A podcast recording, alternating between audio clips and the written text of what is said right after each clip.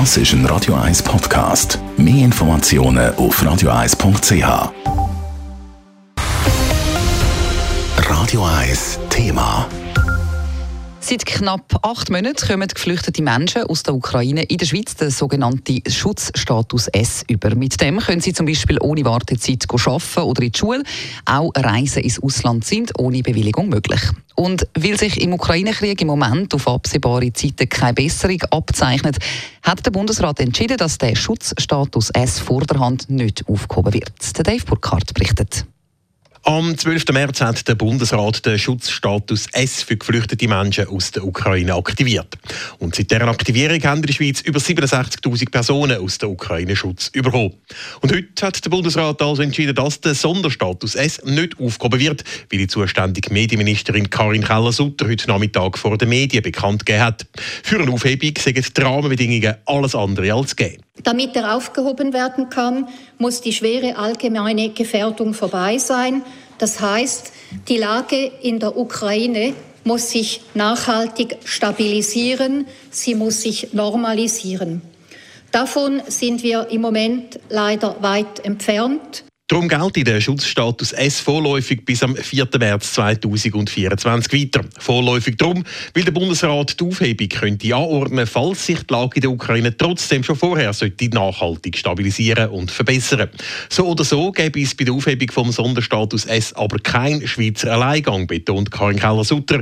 Es würde alles mit der EU koordiniert. Diese Situation kann also nur gemeinsam bewältigt werden. Und wie Sie wissen, hat die EU bereits Mitte Oktober entschieden, den vorübergehenden Schutz nicht aufzuheben und ihn bis im März 2024 fortzuführen. Ziel der Verlängerung vom Schutzstatus S in der Schweiz sei vor allem, dass frühzeitig Klarheit und Planungssicherheit für alle Betroffenen und Beteiligten geschaffen würde. Das hilft natürlich in erster Linie den Vertriebenen, ist aber auch wichtig für die Kantone, das ist wichtig für die Gemeinden, für die Schulen, aber auch für die Arbeitgeber.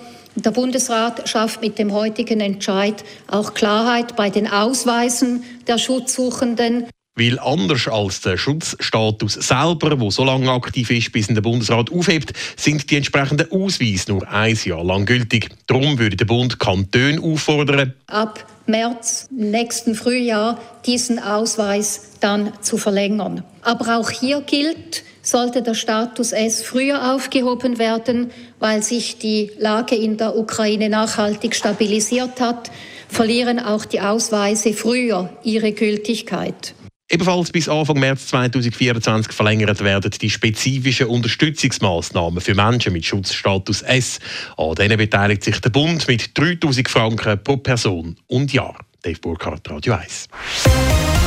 Radio 1 Thema. Jederzeit zum Nachlesen als Podcast auf radio1.ch.